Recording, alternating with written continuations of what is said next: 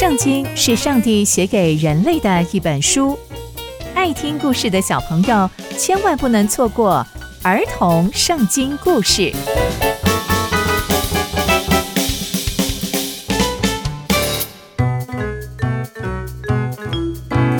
各位亲爱的大朋友、小朋友们，大家好，我是佩珊姐姐。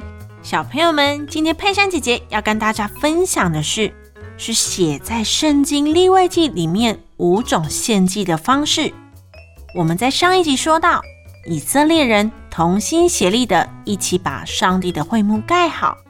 那会幕是什么地方呢？在旧约时代，会幕就是跟上帝面对面的地方哦，也是以色列人敬拜上帝的地方。所以当时的以色列人啊。对于会幕都是非常非常敬畏的，而且也不是像我们现在这样，想要到教会就可以到教会去。在当时，只有以色列人可以进入到会幕哦，而且在会幕里面还有一个地方称为至圣所，那是一个更神圣的地方，只有大祭司可以进去，是不是很新奇呢？那接下来我们要说到什么是献祭。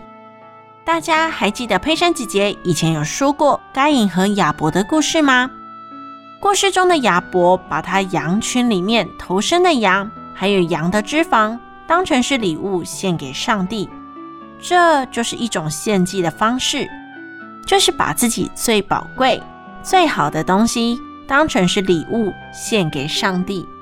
然而，上帝就会非常非常的开心。那为什么人类会想要献祭给上帝呢？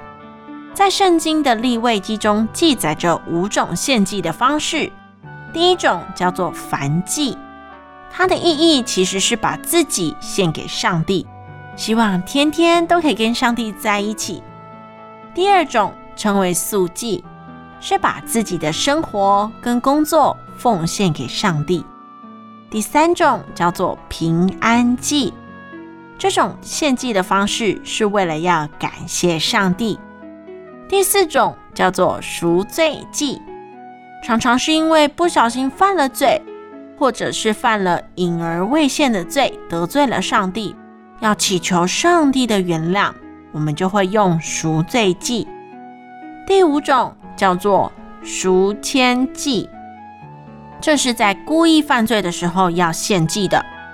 故意犯罪就像是偷窃啊、强盗等等的，也要透过献祭祈求上帝的原谅，而且向上帝献祭后，还必须赔偿他人的损失，亏欠别人的部分全部都要偿还，还要再加上五分之一。以上五种就是立位记中五种献祭方式。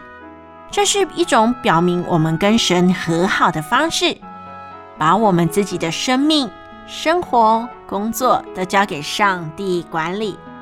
所以以色列人在那个时候都会常常来到会幕敬拜上帝，献祭给上帝。